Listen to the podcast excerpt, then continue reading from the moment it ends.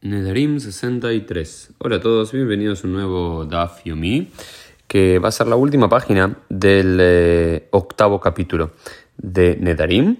Y hay una larga Mishnah, es interesante solamente notar que termina con una muy larga Mishnah sin su respectiva Gemara. Y dice lo siguiente. Una de las ideas centrales es eh, Rav Yehuda Omer, Konem yaim sheini toem ad sheyea Pesach, lo nitkaben ze el ad leila Pesach, derech bnei adam lishtot yain. Entonces, cuando volvemos a retomar lo que ya habíamos visto en la página 60 y demás, que tiene que ver cuando uno hace una promesa que se va a abstener de tomar vino hasta el próximo Pesach.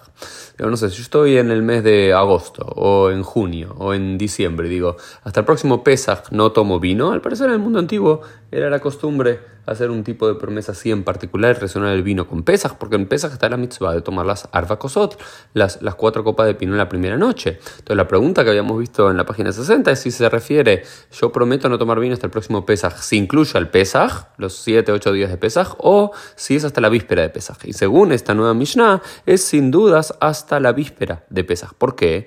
Porque claramente uno no se va a abstener de cuando uno hace esa promesa, no tiene en mente no cumplir la mitzvah de tomar las cuatro copas de vino. Entonces, de seguro, si yo, yo no voy a tomar vino hasta el próximo Pesaj, de seguro excluye el Pesaj y estoy diciendo que no voy a tomar vino hasta la víspera de Pesaj para así poder cumplir la mitzvah.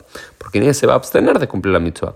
Lo mismo, por ejemplo, si él dice, Konam basar ad diga, yo hago un juramento, una promesa, que me voy a abstener de no eh, comer carne hasta el, hasta el ayuno, y cuando hace el ayuno se hace referencia, al parecer, hasta el ayuno de Yom Kippur, el gran tzom del año, tzom agadol, e no asur elad leil tzom, shelonit adam basar.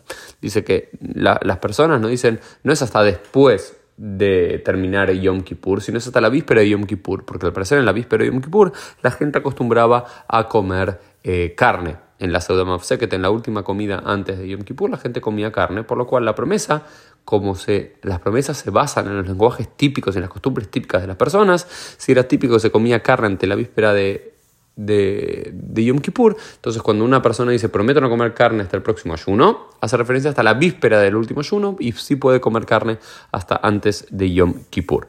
Y lo mismo, por ejemplo, dicen acá algo para saber, yo prometo no comer carne, eh, no, no comer... Eh, shum, no comer ajo, hasta el próximo Shabbat. Esto se refiere hasta no durante todo Shabbat y que se recién vas a poder comer mozzai Shabbat el sábado por la noche, sino que incluso en la víspera de, de, Shabbat uno ya puede comer, eh, en el, viernes por la noche, uno ya podría comer ajo, porque es la costumbre del pueblo de Israel comer ajo. Al parecer, esa era la costumbre en los tiempos talmúdicos, comer ajo, así que quizás es una buena idea reimplementar esta costumbre, tal como fue costumbre hace unos días eh, comer productos de aceite por, em, por Hanukkah o, o o, productos de leche, de queso, derivados de la historia de Judith. Quizás sea una buena costumbre restituir la costumbre de comer productos que estén relacionados con el ajo o adobados con ajo en la víspera de un nuevo Shabbat. Esto fue un poco el Dafimi del día y así terminamos el octavo capítulo del Tratado de Nedarim, Adran Alaj